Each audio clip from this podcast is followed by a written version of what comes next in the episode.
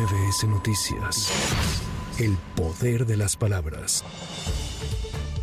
La presidenta del INE, Guadalupe Tadei, afirmó que el proceso electoral de 2024 será la prueba de fuego para el Sistema Nacional Electoral e indicó que también es momento de demostrar que el sistema ya alcanzó su madurez. Es muy común escuchar decir que vamos a enfrentar la elección más grande de la historia. Siempre será la elección más grande de la historia en términos de votantes, pero esta es en donde vamos a estar todo el país en elección.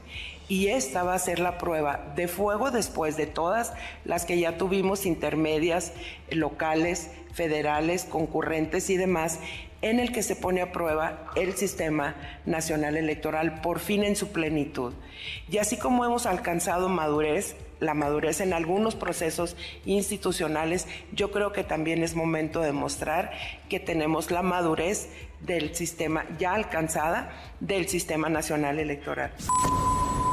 El aspirante a la candidatura presidencial de Morena, Marcelo Ebrard, reclamó que el partido se debería de encargar que todos los aspirantes realicen giras austeras por el país. Desde el centro de Coyoacán, aseguró que es evidente que sus compañeros están gastando demasiado dinero en sus eventos, lo que va en contra de lo que se había acordado. En este sentido, reiteró que él no va a realizar grandes eventos ya que eso no es lo que quiere el pueblo. La pobreza ha sido, el, vamos a decir, la fotografía de México en los últimos 200 años, pero particularmente en los últimos 40 se esperaba que se redujera sustancialmente. Eso no ocurrió. Entonces decía yo, yo pienso que Morena va a ganar el año que entra sin duda, por los resultados que se tienen, porque tienes una inflación a la baja, tienes una moneda fuerte, tienes una deuda menor a la de todos los países del continente. En primer lugar, Estados Unidos. La tasa de inversión extranjera está creciendo, eh, desde luego las remesas. Entonces, el crecimiento de la economía este año lo habían programado primero en 1, 1.5, luego pasó a 2.5, ahorita vamos en 3.5. Entonces, por los resultados, es evidente que las personas, la mayoría de las personas, están en favor de que se mantenga este modelo.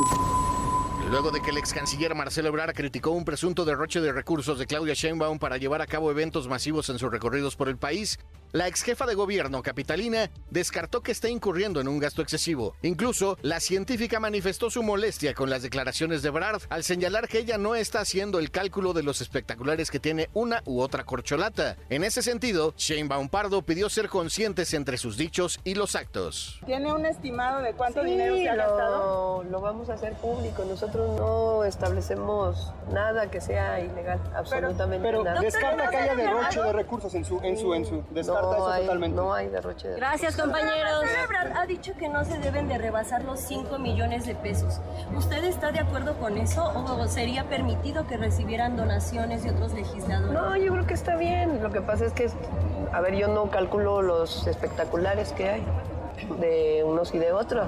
O sea, lo que hay que hacer es consistente. Eso es lo que hay que hacer.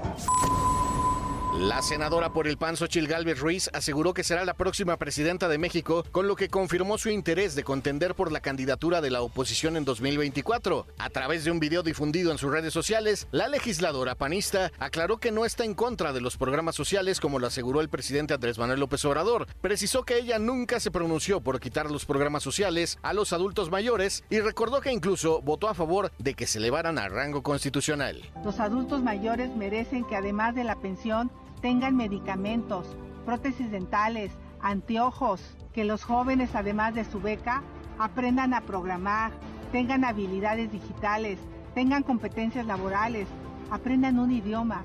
Eso es lo que yo quería decirle al presidente. Pero al cerrarme la puerta, miles de mexicanos me abrieron la suya. Entendí un poderoso mensaje, que la puerta de Palacio Nacional solo se abre de adentro hacia afuera. Por eso Vamos a abrir esa puerta para millones de mexicanas y mexicanos. Desde aquí les digo, voy a ser la próxima presidenta de México. La primera acción oficial y pública realizada por la nueva secretaria de Gobernación, Luisa María Alcalde Luján, ha sido solicitarle a la ministra presidenta de la Suprema Corte de Justicia de la Nación, Norma Piña Hernández, le informe sobre las acciones que ha realizado este poder para cumplir con el mandato del artículo 127 que señala que ningún funcionario público podrá ganar más que el presidente de la República.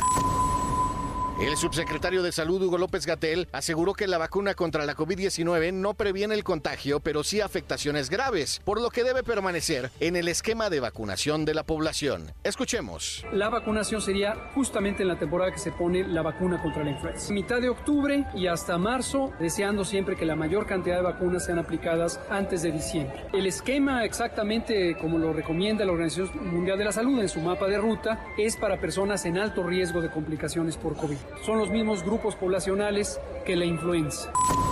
Para MBS Noticias, Javier Bravo. MBS Noticias.